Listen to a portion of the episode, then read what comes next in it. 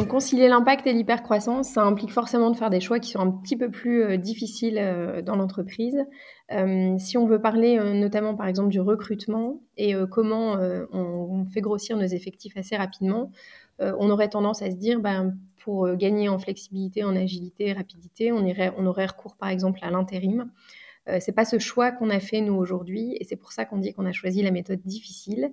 Euh, on a choisi d'intégrer les salariés en CDI dans les, entrepôts euh, à travers la France pour développer l'esprit de corps, pour développer la qualité aussi de notre service en ayant des salariés qui soient embauchés chez nous au fourgon et, et, qui vivent la boîte à 100% en fait.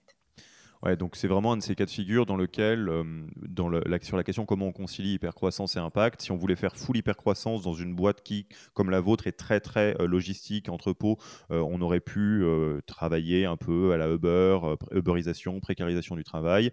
on aurait pu être que du côté impact et peut-être avoir des conditions de travail qui, qui sont fantastiques mais pas sustainable avec de l'hypercroissance. Et donc vous, vous avez trouvé la solution qui est autre et qui permet de, d'avoir les deux. Donc typiquement avoir la plupart de ces personnes en CDI, entre autres choses. Nickel.